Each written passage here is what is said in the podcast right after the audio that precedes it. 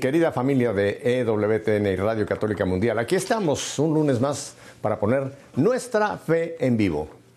No nos vamos a viajar muy lejos, nos vamos a quedar aquí en el estado de la Florida, pero en un condado que está al norte del cual yo vivo, yo vivo en el condado Dade, y vamos ahora a ir al condado Broward, donde tengo por primera vez, por primera vez, a un caballero que ahora que lea yo su presentación, simplemente ustedes van a ver qué clase de hombre nos ha permitido hoy poder tener aquí nuestra fe en vivo. Tengo al señor Ron Aledo. Él es oficial retirado del ejército de los Estados Unidos, exanalista de la CIA, de la CIA, que es la Central Intelligence Agency. Es ex oficial del Pentágono, ex analista senior de la DIA, que es la Defense Intelligence Agency. Es director de la Oficina de Política para México del Departamento de Homeland Security. Es ex asesor de inteligencia de la Policía Nacional Afgana de Kabul. Es profesor de análisis de inteligencia y contrainteligencia, inteligencia empresarial, macroeconomía, contraterrorismo y asuntos internacionales y asesor de seguridad internacional con más de 20 años de experiencia. Bienvenido a nuestra fe en vivo, en, vivo mi querido Ron Aledo. Hola, hola, encantado de estar contigo aquí, José. Y te digo, mi querido, porque ya hemos tenido yo, tú y yo comunicación previa a este, a este programa del día de hoy, así que ya te conozco. Y además voy a dar otra primicia para que una gran parte de nuestra audiencia se vuelva loca de alegría. ¡Es puertorriqueño! Ah. Ah, por la gracia de Dios, ¿verdad, Ron? pues así, así es, así es. Una, una, hermandad que no se puede, que no se puede quitar. Eh, recuerda, Cuba y Puerto Rico fueron las últimas eh, colonias, por decirlo así, que de hecho no eran colonias, eran parte de España, era España de ultramar. Y, nada, pues estamos en el mismo, en el mismo barco, Cuba, Puerto Rico y claro, eh, Nueva España, México también. Y, todos, todos, todos juntos, todos en el mismo barco. Claro. Eh, Ron, antes de que entremos en materia, cuéntanos un poquito de Ron, porque con todos estos títulos que acabo de mencionar, eh, ¿dónde, naces tú? ¿En, San, Juan? Cuéntanos un poquito de ti, de tu familia y tu desarrollo, no tu biografía, pero un poquito una semblanza de Ron, antes de entrar en materia de lo que haces. Bueno, eh, sí, yo me crié de niño entre Puerto Rico y Nueva York y, después entre Puerto Rico y Miami. Eh, mi madre lleva viviendo más de 30 años en, Miami y pues yo me pasaba eh, de un sitio para otro, por decirlo así, me pasaba eh, de un sitio para otro entre Puerto Rico y, Miami. Y nada, una vez que hice la carrera militar, estuve pues viajando por muchas partes del mundo, en Alemania estuve muchos años, estuve en Colombia, eh, estuve en Texas, estuve por misiones por muchos sitios y luego pues estuve de una, hice una carrera muy amplia en, en, Washington DC donde viví varios años, en eh, muchos años en Washington DC trabajando en diferentes agencias. Llegué a lo que se llama eh, GS-15, que es un rango de coronel, funcionario civil pero equivalente a coronel, llamado GS-15 en el gobierno Tuve una experiencia única eh, trabajando en el gobierno, en el Pentágono, fui contratista para la CIA, para la DIA. Estuve trabajando mucho con México, eh, con la administración Obama, eh, asesorando para la frontera, viajando a Ciudad de México, viajando a Ciudad Juárez, viajando a, a, reunirme con muchísimas personas, muchos amigos muy íntimos, muy buenos mexicanos, trabajando juntos, ¿no? Para combatir las cosas malas del mundo, por decirlo así. Y nada, pues eh, estuve también viviendo en España. Eh, mi esposa es eh, madrileña, española, cinco niños. Y ahora pues terminamos aquí en, Miami. He vuelto a mis raíces, he vuelto aquí con mi familia aquí al sur de la Florida. soy caballero del Santo Sepulcro. tuve el honor de, de pertenecer a la orden en el 2004 en Washington, D.C. Y soy caballero de Colón. Me formé con los carmelitas eh, eh, con los padres carmelitas y también me formé después, eh, más adelante, con, con, el, con, grupos universitarios del Opus. estuve estudiando con ellos teología y estudiando historia, etcétera. Y pues nada, pues una de mis, eh, de mis aficiones es defender la fe, defender la fe católica, creo que es la misión de, cada católico, poner, poner la, la, semilla que Dios hará después que germine, poner el, el, foco de luz, porque el mundo, si hay algo que le hace falta al, mundo, es luz en estos momentos. Y si yo creo que si Dios te da la gracia y te da la bendición y, y la alegría de, tener un poco de luz, creo que es eh, lo humano y lo caritativo y, lo propio y lo bueno de compartirla con los demás. Alumbrar el camino es, eh, es la misión de los que tienen un poco de luz y, y una de las cosas que más me apasiona eh, toda la vida es poner un poco de luz en el mundo que tanta, tanta falta le hace porque tantas tinieblas, desgraciadamente en tantas tinieblas vive hoy día. Ronnie, después de ver todos estos antecedentes que tienes de tu formación, de tus trabajos, tanto en el plan, digamos, eh, gubernamental como eh, de tu formación religiosa, eh, casado con una mujer, cinco hijos, ¿cómo tú logras compaginar tanta experiencia y tan trabajos tan diversos como, lo, como, los llevas a cabo en este momento, Ron? Bueno, hay que ser un hombre orquesta, me parece a mí. hay que ser multifacético, ¿no? y claro, yo siempre tuve la vocación militar desde muy temprana y la vocación a estudiar la inteligencia, el conocimiento del mundo, a estudiar eh, la geopolítica eh, mundial. Y pues claro, a eso dediqué pues mm, mi carrera en, Colombia, en, España, en, Estados Unidos, viajando a México constantemente, etcétera. Eh, siendo profesor universitario de inteligencia, dando conferencias en Alicante, en Madrid, en París, en Italia, en Bucarest, etcétera. Pero al mismo tiempo hay que ponerse a otro sombrero, el sombrero de defensor de la fe, hay que defender la fe, hay que poner su granito de arena. Gaudium Spes dice que, que toda la historia universal es una lucha dramática entre el bien y el mal. El libro de Job dice que la vida es milicia o sea que sería muy, no sé, sería egoísta de mi parte decir que eso no va conmigo, que yo me ocupo de mis cosas y de mis hobbies y, no ocuparme de eso. Pero no, yo creo que es deber de, todos poner nuestro granito de arena, defender la verdad, poner un poco de luz, porque el mundo eh, desgraciadamente, tristemente está lleno de tinieblas y toda luz que se pueda poner aquí, allá y allá, es, es cuestión de Dios que lo haga germinar esa semilla, ¿no? pero por lo menos nosotros cumplimos nuestro deber y ponemos ese granito de arena allí. Ron, esto, esto que estás mencionando creo que es de vital importancia, porque tristemente hay una gran cantidad de católicos y de cristianos que son ajenos o que no tienen el discernimiento de captar que estamos viviendo un tiempo muy fuerte de batalla espiritual. Tú nos has explicado que la batalla siempre ha existido dentro de la iglesia y dentro del mundo, pero yo creo que en este siglo XX, siglo XXI, del siglo XIX para acá, eh, con todas estas nuevas teorías, filosofías, se ha recrudecido. Y no nos damos cuenta de que atrás, como dice Pablo claramente en la carta a los Efesios, allá en el capítulo 6, que dice que nuestra lucha no es contra carne y sangre, sino contra principados, potestades y fuerzas del mal que tienen dominio sobre este mundo tenebroso. Tú como hombre de inteligencia, ¿no crees que estamos viviendo un tiempo de una batalla que si no somos conscientes, como un soldado tiene que ser consciente del enemigo, si no somos conscientes de esta batalla, podemos en cierta forma estar siendo víctimas de, lo que está pasando por todo el mundo, Ron. Por supuesto, José, por supuesto. Estamos viviendo una época terrible y dramática, aunque la gente no, no muchos católicos no se dan cuenta de ello. No, no, eh, eh, es como que estás en el medio del huracán y estás preguntando si, si hay viento, si hay brisa. Y estás en el medio de, la tormenta en, un barquito en, el océano y, y pregunta, este, eh, ¿habrá mal tiempo en, el mar hoy día? no, nos, viene el monstruo, nos come el monstruo y no nos, no nos enteramos.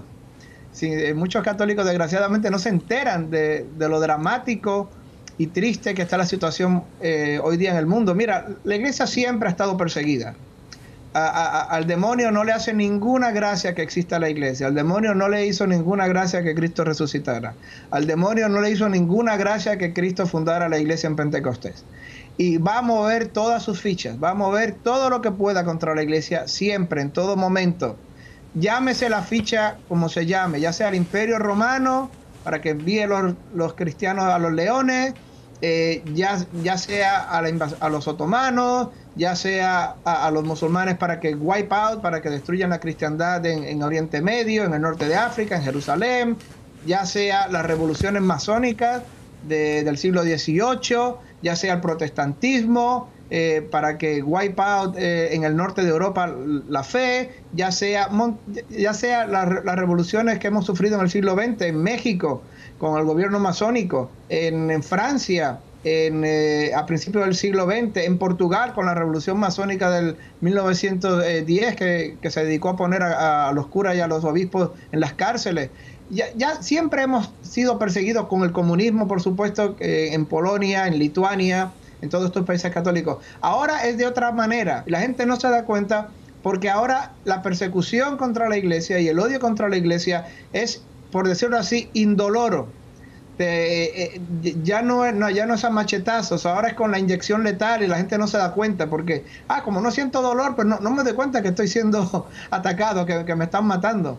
Recuerden, ahora todo se, todo se defiende con la ley mal interpretada, con una libertad mal interpretada, condenada por la iglesia, condenada por eh, León XIII, condenada por Juan Pablo II, condenada por la Iglesia, bajo esta supuesta ley falsa, una ley que, se, que se opone directamente a la ley de Dios, y bajo esta supuesta armonía, bajo esta supuesta convivencia democrática, bajo esta supuesta eh, libertad malentendida, se ataca a la iglesia, se atacan los derechos de la familia, se atacan los derechos de los católicos y se persigue. Ley tras ley, tras ley, tras ley se va imponiendo un neopaganismo, un neoateísmo y cuando venimos a dar cuenta no, no nos hemos dado cuenta, pero hemos sido casi tan perseguidos y casi tan aislados como, como hace 50 años atrás cuando la diferencia era que te lo hacían... Eh, con fusilamiento y a la cárcel. Hoy ya no es, ya no es tan directo,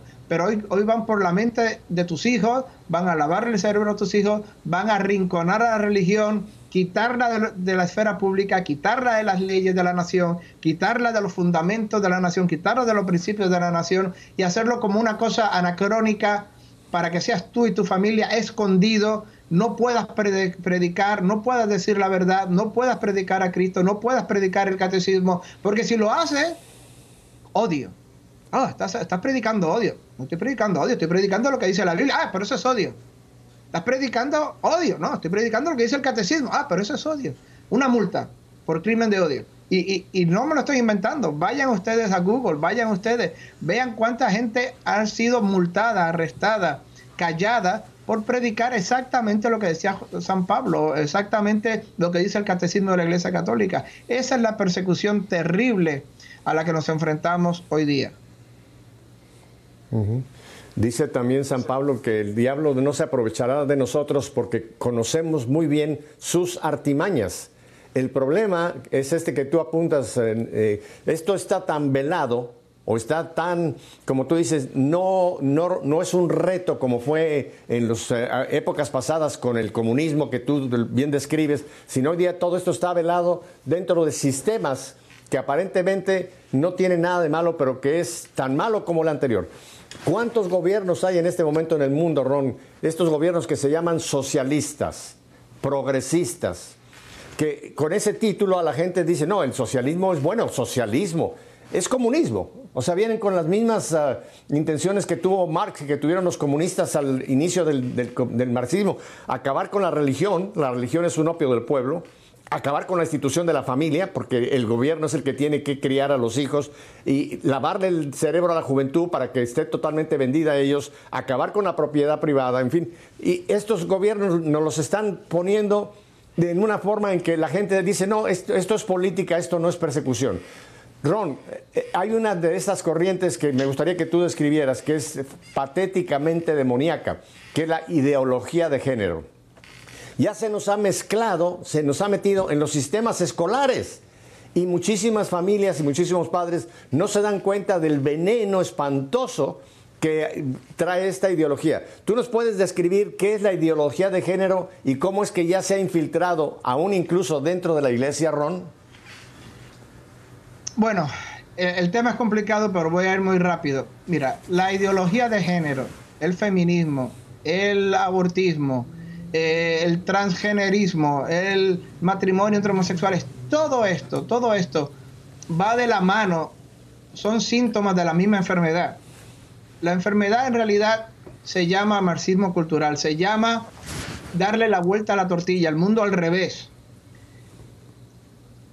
Para, principios del siglo XX, mucha gente, muchos comunistas esperaban que, que el mundo obrero se levantara contra sus países, que lo que pasó en Rusia eh, en el 1918 iba a pasar en todos los países, iba a pasar en España, en Francia, en Italia, en Bélgica, en Estados Unidos, en Canadá, en todo el mundo iba a pasar. Eh, y no pasó, solamente pasó en Rusia y pasó solamente en el sur de Alemania, la revolución espartaquista en el sur de Alemania. Y en Rusia triunfó, en el sur de Alemania fue aplastada, gracias a Dios. ¿Qué pasó? ¿Qué sucede?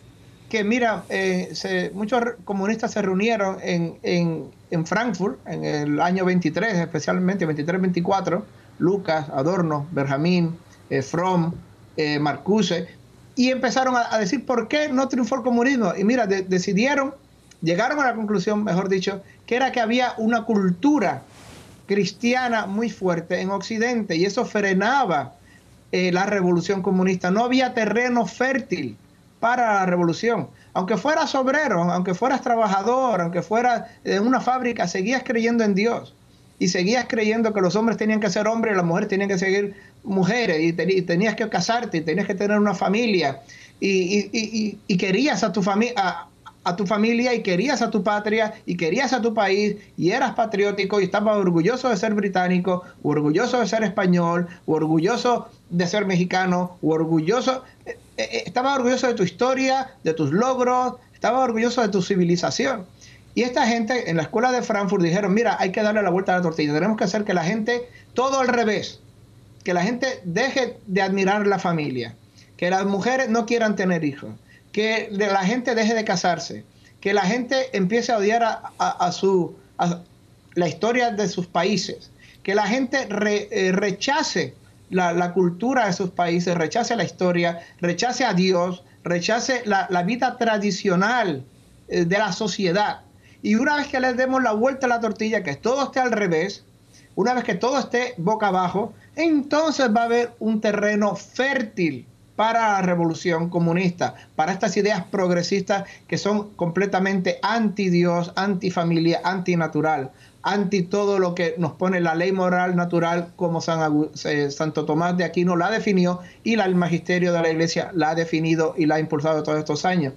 No hubo una gran oportunidad para impulsar esta revolución cultural en los 20 porque vino después la Gran Depresión y se tuvo que parar, la gente tenía que sobrevivir, que comer Después vino la Segunda Guerra Mundial y tampoco hubo una gran, eh, una gran oportunidad para impulsar esta gran revolución antifamilia, antidios.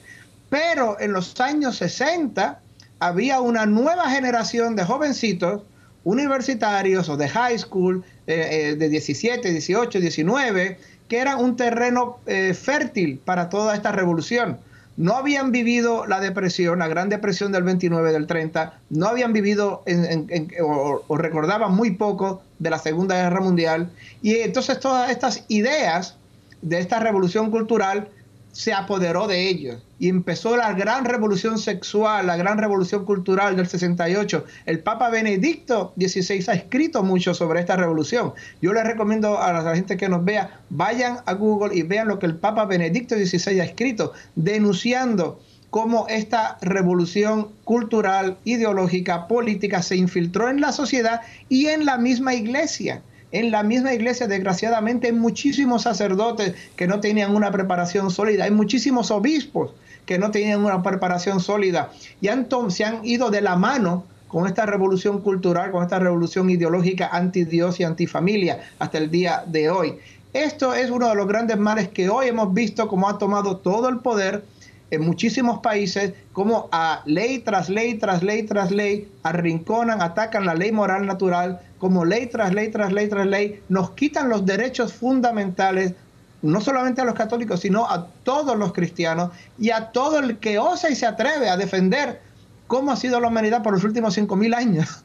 ¿Cómo al que se atreve a defender la ley moral natural, los diez mandamientos, el catecismo de la iglesia, eh, esta revolución hoy día nos ataca, nos persigue, nos multa, nos quita del gobierno, nos llama, nos rápidamente nos insulta, fobia de esto, fobia de lo demás, y hoy día esta es la situación tan triste que en la que nos encontramos. Y desgraciadamente muchísima gente no se entera. Y otros muchos católicos sí se enteran y desgraciadamente se enteran pero hasta lo apoyan de alguna manera. Porque recuerden dentro de la iglesia hay una enorme división. El humo de Satanás del que hablaba eh, Pablo VI está. Y ese humo de Satanás no es otra cosa que montones de curas montones de obispos ignorantes que no conocen bien la fe que se han dejado arrastrar por el mal. Mira no es nada nuevo el arrianismo. Cuando llegó el arrianismo, la mitad de la iglesia eh, se dejó llevar por el arrianismo. Y montones de, curas, sacerdotes, obispos se han dejado llevar por la herejía del momento, por el error del momento, por cualquier disparate del momento. Es natural y lógico que un disparate tan grande que controla el Hollywood, el cine, Hollywood, la educación, la academia, eh, las universidades, esté súper infiltrado dentro de la iglesia y haya, hay en realidad dos iglesias dentro de una, una que sigue siendo fiel al mensaje del Evangelio y una que está completamente descarriada, una, una, una que está completamente en manos de esta revolución y lo podemos, lo podemos ver desgraciada, triste, horrorosamente en lo que está pasando en Alemania hoy día. Este cisma que está sucediendo en, Alemania y que está sucediendo en, eh, obviamente, no de una manera oficial todavía porque no ha sido decretado como tal por, eh, por el magisterio, pero que realmente está sucediendo sobre el terreno, de facto, no hay ninguna duda que está sucediendo. ¿Qué es lo que está pasando? Simplemente es que la iglesia ha dicho en el catecismo, ha dicho por la congregación de la doctrina de la fe en el 2002, y ahora recientemente que los actos homosexuales son pecado mortal, que no pueden ser aprobados por los católicos, que de hecho ni siquiera se pueden bendecir las uniones eh, civiles entre los homosexuales, porque no se puede bendecir el pecado. Así lo dice la Congregación de la Doctrina de la Fe, así lo dijo la congregación en el año 2002, así lo dice el Catecismo de la Iglesia. Es muy claro pues hay cientos de, curas y sacerdotes y, fieles y hasta obispos en, Alemania que simplemente han dicho que van a ignorar lo que dice la iglesia, que van a ignorar la doctrina de la iglesia, que pasan de lo que enseña la iglesia católica y van a hacer lo que les da la gana y van a seguir bendiciendo a las uniones entre los homosexuales en Alemania. Esto es un cisma, aunque no haya todavía, esperemos que venga pronto, no haya todavía un decreto oficial.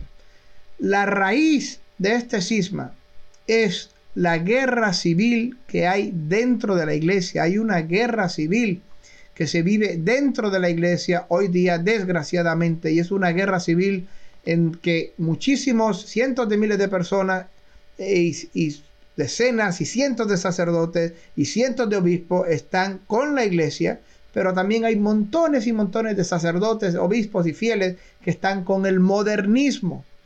¿Qué es el modernismo? El modernismo es una herejía, es un error gravísimo que dice que la iglesia tiene que adaptarse a los tiempos, doctrinalmente, moralmente, que la doctrina, el dogma de la iglesia cambia según el viento, según por donde sopla el viento, según la opinión pública, según lo que está la moda, según la moda de la opinión pública, lo, que dice la gente en, los medios de comunicación, en la prensa, eh, lo que es guay por el momento, lo que es cool, la iglesia tiene que adaptarse hacia eso. No en la disciplina, no, no en la liturgia, no en la acción pastoral, que son cosas donde realmente la iglesia sí se puede adaptar. Está permitido que la iglesia cambie la, liturgia, cambie los, eh, ritos sacramentales, eh, cambie tal día de precepto de tal día a tal día, cambie la vestidura de los sacerdotes de, de verde a morado. Todo eso lo puede hacer la iglesia sin ningún tipo de problema pero los modernistas quieren que la iglesia cambie la doctrina, el dogma. Y recuerden, la iglesia no tiene ningún poder para cambiar el dogma inmortal, el dogma eterno de la iglesia. Es eterno. La iglesia lo presenta, pero no tiene ningún poder para alterarlo, ni para cambiarlo, ni para cambiar la ley moral natural, según lo definió Santo Tomás de Aquino y según lo, lo ha definido el magisterio. La iglesia no puede hacer eso. Es terrible lo que está pasando con la Iglesia Católica de Alemania, una gran parte de la Iglesia Católica. Quedan algunos cuantos obispos, algunos cuantos cardenales que no están de acuerdo, pero con ese sínodo que acaban de, terminar y las conclusiones de su sínodo van completamente contra, contra Roma.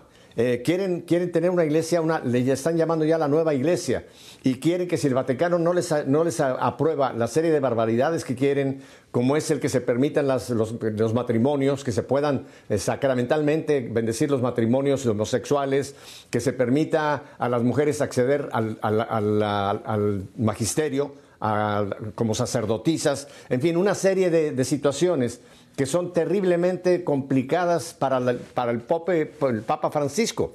Yo me imagino que el Papa Francisco tiene una papa en las manos y esto puede derivar, Ron, puede derivar en una ruptura, peor que la de Martín Lutero. Porque lo triste es que hay otras conferencias episcopales en otros países que están mirando lo que va a pasar con Alemania, como están probando al Papa a ver hasta dónde llega y si logran estos hacer su, separación y seguir con su cosa, esto puede crear un verdadero problema grave dentro de la iglesia. Ron, vamos a ir a unos breves mensajitos que tengo y volvemos para que profundicemos mucho más en este ataque que estamos viviendo para que la gente se entere. Quédese con nosotros, Ron, Aedo y yo, volvemos enseguida.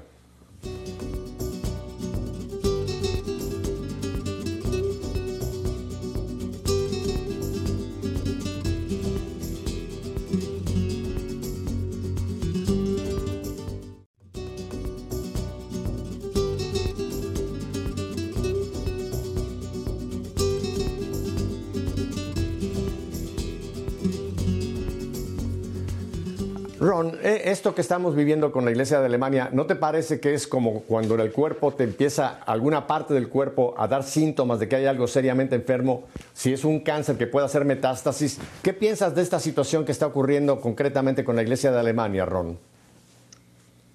Es una tragedia. Mira, una de las grandes cosas que, que ayudó a la Iglesia a, sobrevivir, bueno, además de la, de la, ayuda divina, claro está, la Iglesia nunca será derrotada a pesar de Lutero, a pesar de Calvino, a pesar de, Enrique VIII, a pesar de los comunistas, a pesar de los, de los milicianos matacuras de Madrid, a pesar de los revolucionarios franceses y la guillotina, a pesar de cuántas de los masones en México, de los masones en Portugal, a pesar de los pesares de los comunistas, de Stalin, de lo que sea, la iglesia siempre va a sobrevivir. Punto. Por la ayuda eh, sobrenatural. Estoy con vosotros todos los días hasta el fin del mundo. Eso no hay duda. ¿Qué pasa? Que la iglesia siempre va a ser perseguida, siempre va a ser odiada por el mundo. Mira, sin irme muy, muy lejos, una de las cosas que ayudó a sobrevivir, aparte de la, de la ayuda sobrenatural, fue la unidad de fe, la unidad de culto. Siempre la iglesia en los siglos en los últimos siglos, desde que salió la herejía eh, luterana y, y, todas las demás herejías, siempre estaba unida, siempre había un concilio para condenar la nueva ideología, la nueva herejía, el nuevo error doctrinal y otro concilio, y, estuvo la contrarreforma, y, y había energía, y se crearon las nuevas órdenes, y estaban los jesuitas cuando eran buenos, y estaban, y siempre se mantenía unida la iglesia.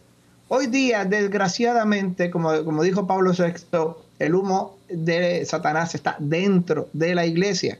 Y no lo digo como una para que la gente se escandalice. No, no me refiero, la iglesia como tal siempre va a ser buena, siempre va a ser santa.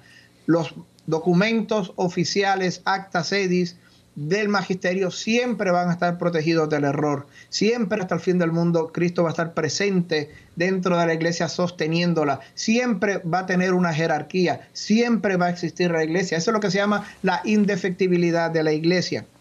Ahora bien, de que haya partes de la iglesia, secciones de la iglesia que hayan caído en el error, eso es innegable, eso ha pasado siempre. Se han despegado de la iglesia y han creado sus sectas, se han creado el arrianismo y han creado cuantas sectas hay. Desgraciadamente, este es el error de hoy día, es que caen en el error, abandonan la fe católica, pero se siguen definiendo a sí mismos católicos. Siguen diciendo, somos católicos. Ah, yo, yo soy cura y trabajo en una iglesia católica. Estoy aquí, estoy párroco de esta iglesia. Y el obispo también. Ah, yo, soy obispo católico. Yo estoy en comunión con la iglesia. Estoy aquí con mi, mi sombrerito de obispo. Estoy aquí.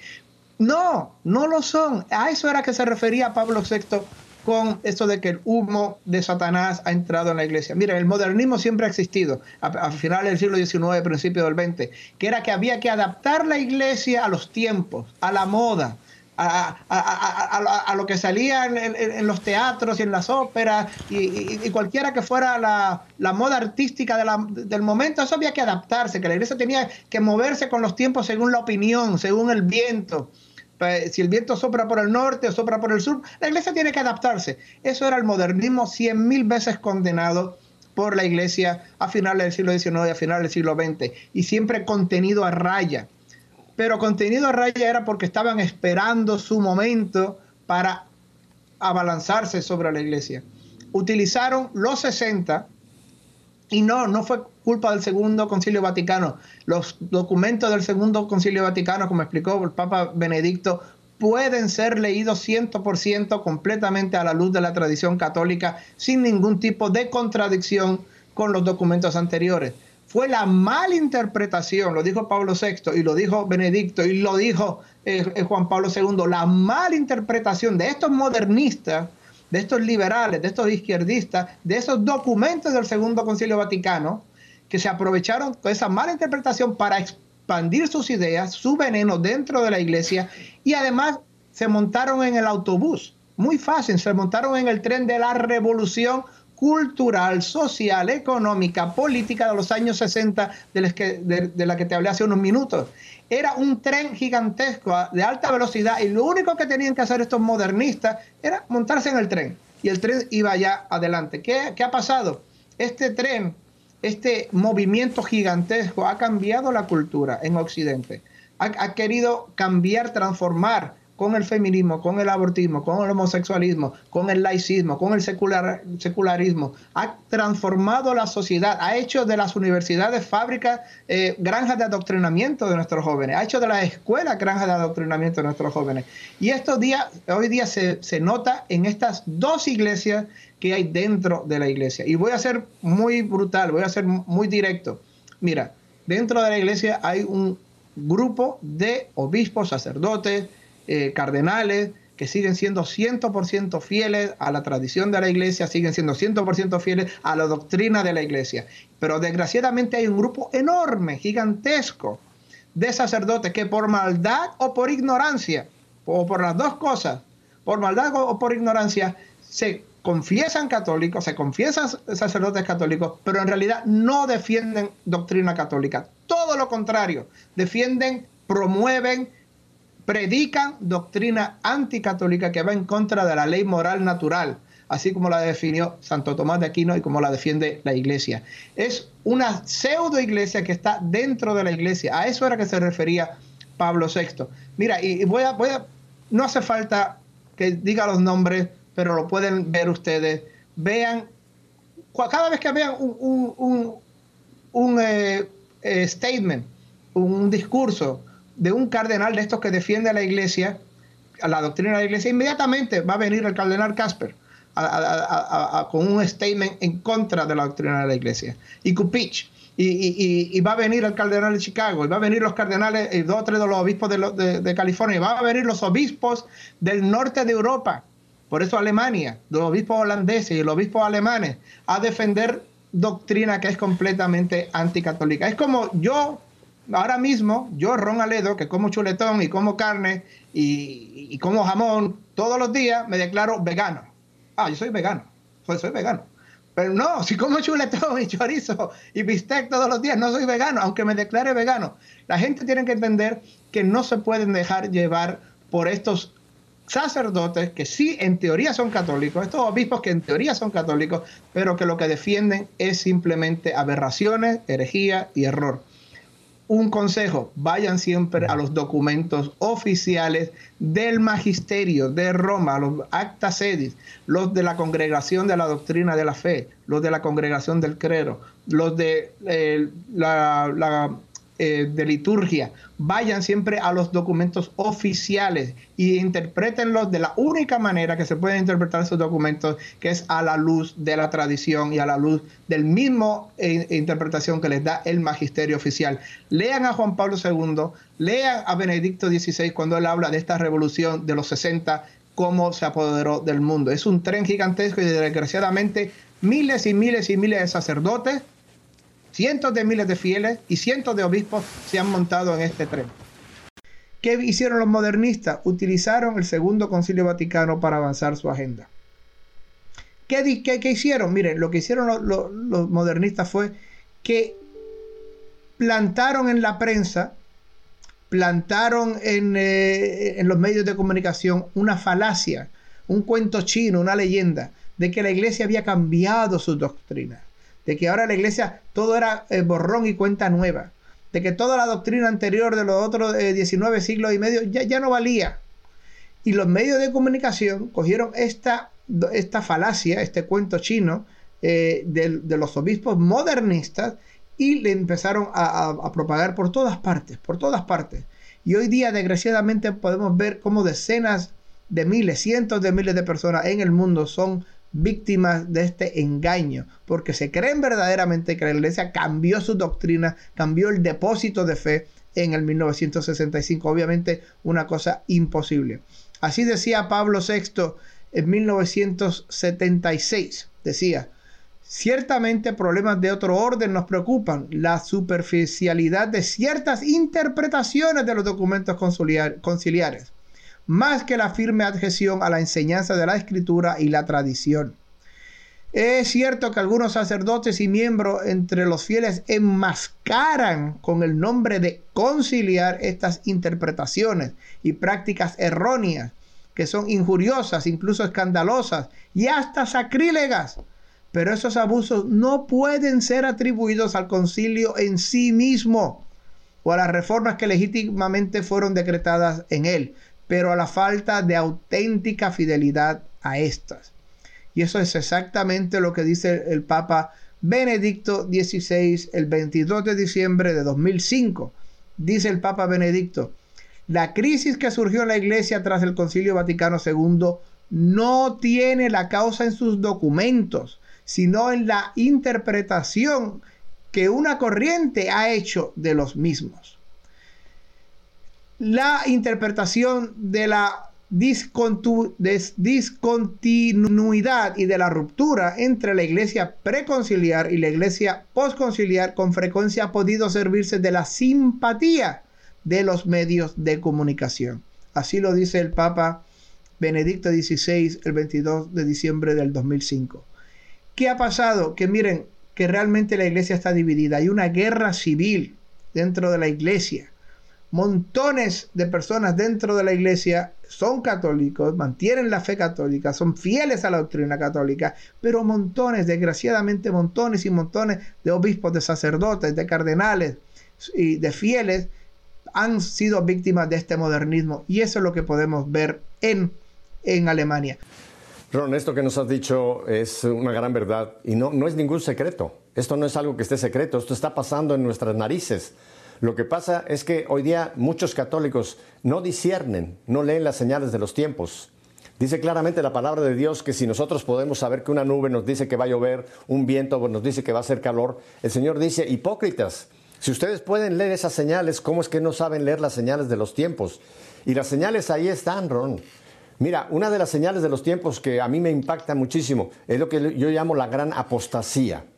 Hoy día hay muchos cristianos, no solamente católicos, sino incluso cristianos, que no viven su fe, que aunque se llaman católicos o se llaman evangélicos como quiera, simplemente no, no, su fe no corresponde a su vida. Quizá van el domingo a misa, van el domingo a misa y se acabó.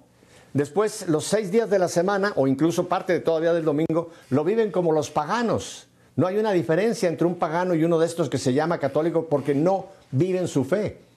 Jesús vino a dejarnos más que una religión, un estilo de vida. Antes de llamarlos cristianos se le llamaban los seguidores del camino. Y cuando los ángeles se les presentan a, Juan y a Pedro en la cárcel, dice, enseñen este estilo de vida. O sea, nuestra religión es un estilo de vida que tiene que estar en todas las áreas. Mi hogar, mi trabajo, mis diversiones, mis finanzas, todo.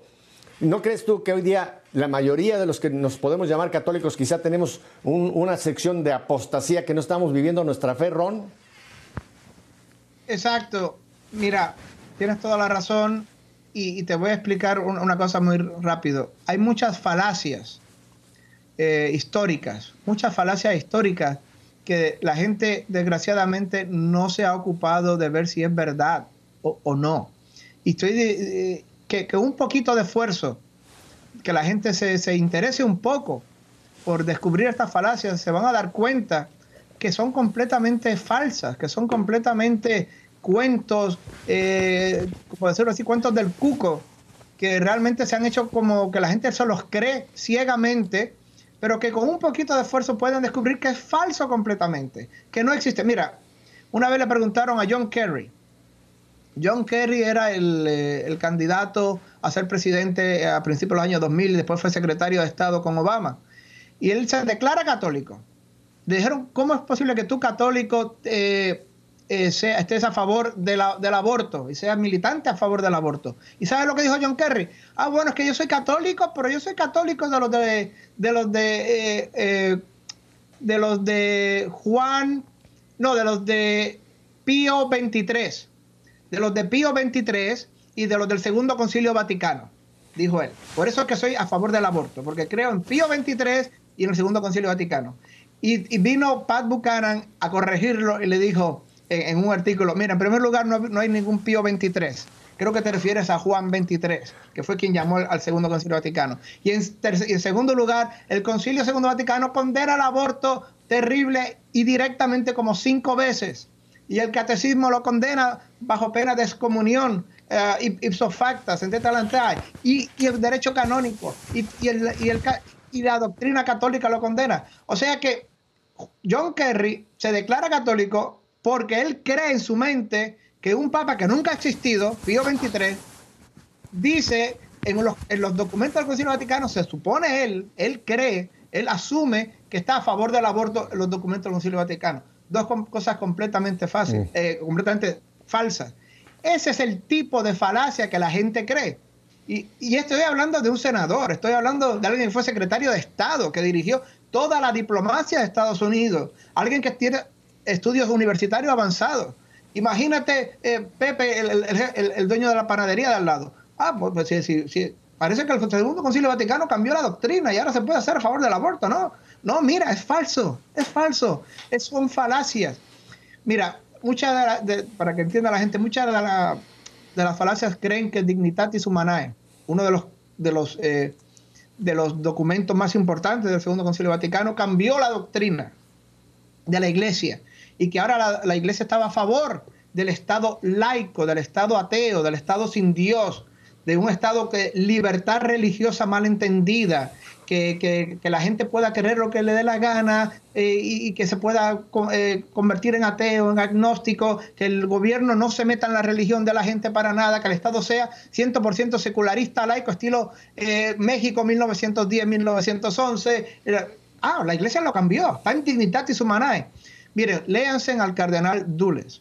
El cardenal Dules, fallecido, brillante cardenal Dules, explica, mira, esta es una de las grandes falacias de la historia, que la gente, así como John Kerry no se preocupó nunca en enterarse que no existía Pío XXIII, asimismo miles y miles y miles y miles y decenas de miles, cientos de miles de personas bien intencionadas, pero que no han tenido nunca unos minutos para estudiar, no se dan cuenta que Dignitatis Humanae no va de eso. Dignitatis Humanae no era para que ahora aquí en México, y ni en Cuba, ni en Estados Unidos, ni en España, ni en Francia, ni en Italia, ni en el mundo occidental, de momento los gobiernos se vuelvan ateos y se vuelvan eh, indiferentes y empiecen a perseguir la iglesia. No era eso. Dignitatis Humanae estaba dirigido a los gobiernos comunistas de 1965, del telón de acero, el pacto de Varsovia, eh, los católicos polacos oprimidos por la dictadura comunista, los lituanos católicos oprimidos por la dictadura comunista, los católicos vietnamitas oprimidos por la dictadura comunista y miles y miles y decenas de miles de cristianos, católicos y protestantes oprimidos por teocracias musulmanas en el Medio Oriente, en Arabia Saudita, en montones de países del área donde era ilegal ilegal ser cristiano o convertirte de ser musulmán a ser cristiano o predicar la Biblia o predicar el Evangelio es ilegal, prohibido por la ley. Hacia eso era que iba Dignitatis Humanae, no para España, no para Francia, no para Italia, era para países ateos que imponían el ateísmo por la fuerza o que no permitían a la religión católica y cristiana ser predicada libremente. ¿A, qué documento del, Concilio Segundo Vaticano iba dirigido a España y a Francia y a Italia? Actualidad apostólica. Actualidad apostólica, uno de los documentos más importantes pero más infinitamente ignorados del Segundo Concilio Vaticano, actualidad apostólica. Vayan y léanlo, el, párrafo 7 y el párrafo 8.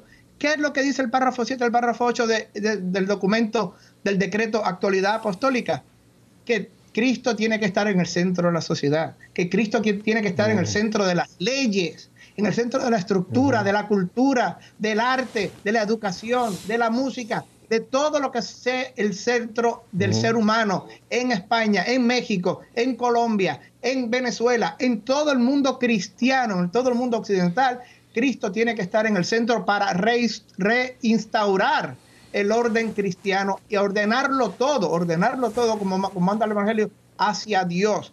Ese sí que va hacia que va ordenado hacia nosotros. No me crean a mí, vayan hoy mismo, vayan y léanse actualidad apostólica del Segundo Concilio Vaticano. Pero estoy seguro que todos estos curas supuestamente católicos que están yendo en contra de la doctrina católica en Alemania, en Holanda, en Estados Unidos, el famoso James Martin, que, no sé cómo ya no, no lo han condenado cien mil veces, todos estos curas que promueven moral, doctrina, dogma contrario a la fe católica, nunca tienen ni idea de estos documentos, nunca se los han leído y simplemente siguen dándole moción a la mentira, a la ficción, a la fábula. Esa es la gran tragedia que vivimos hoy día. Así es, eh, Ron, es, un cuadro ah, dramático, pero es es la realidad. Eh, no podemos ponerle un parche encima e ignorar y decir todo está bien. No, señor, todo no está bien estamos teniendo una situación a nivel global muy peligrosa. Tú mencionaste aquel presidente para el cual tú en cierta forma serviste. El actual presidente que tenemos en este país en este momento, Ron, el presidente, lo, que tiene España en este momento, ese, ese sistema socialista por ahora que está acabando con España. Bolivia, que acaban de regresar ahora eh, los, los socialistas. Eh, en fin, pudiéramos enumerar aquí lo que está pasando en Colombia, eh, lo que está sucediendo en Colombia. En fin, si, si damos una mirada a nivel global, Ron, estamos en una situación muy, muy, muy seria, no solamente como iglesia, sino como sociedad. Nos están llevando en, un camino que va antisocial para toda la humanidad. Ron, ahora yo te quiero pedir en los seis minutos que me quedan, eh, o por ahí, ya hemos hablado del enemigo. Tú eres un estratega. Tú has estado en Afganistán, tú sabes lo que tienes. Cuando un soldado sabe dónde está el enemigo y sabe qué es lo que el enemigo está haciendo, ahora tú qué le dirías a todos los católicos de buena fe, cristianos que están con nosotros, ¿cuál debe ser nuestra respuesta de cada uno de nosotros en esta batalla espiritual que estamos viviendo, Ron?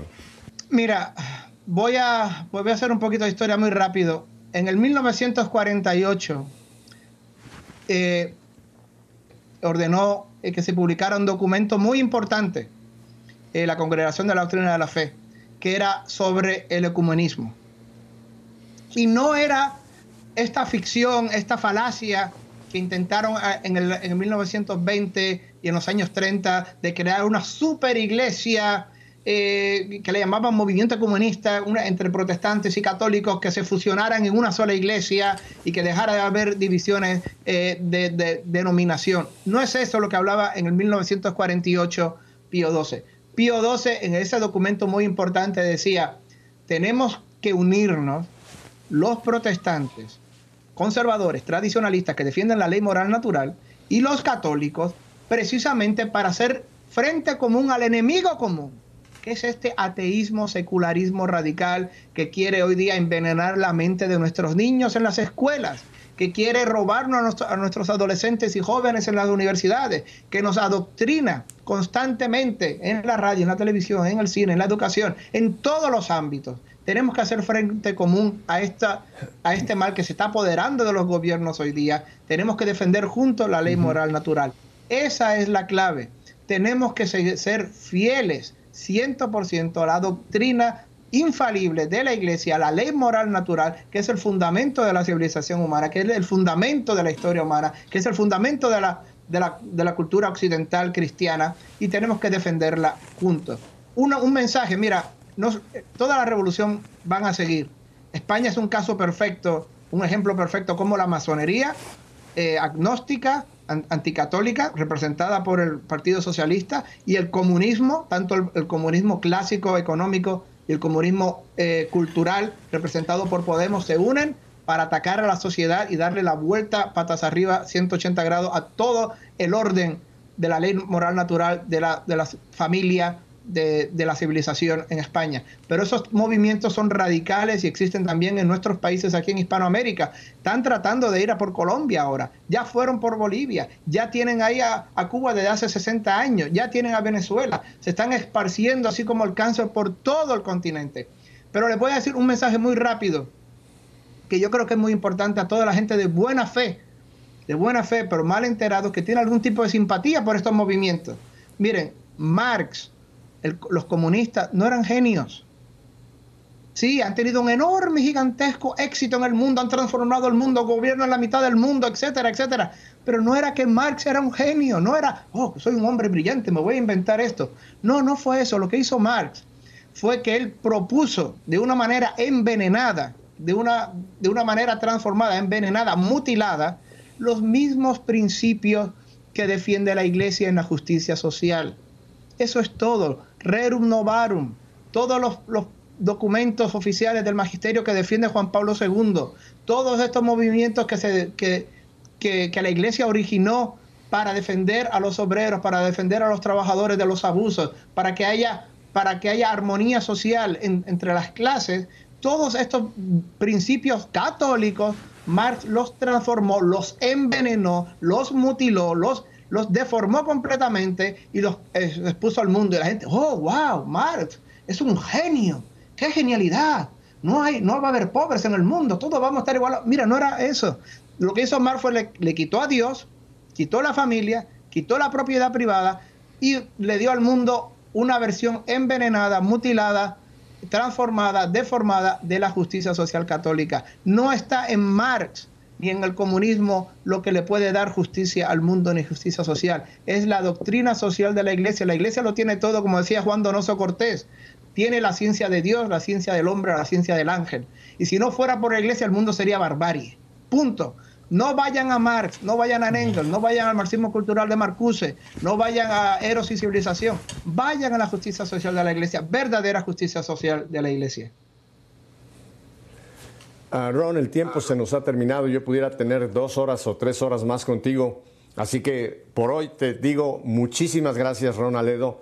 Eh, te ofrezco que vamos a estar muy en contacto contigo porque hay que continuar este tema esto es una luz para mucha gente. Así que no te voy a decir gracias, hasta luego, Ron, sino simplemente te voy a decir muchas gracias, Ron, por este primer capítulo de otros capítulos que vamos a tener con usted, contigo. Muchísimas gracias, Ron Aledo.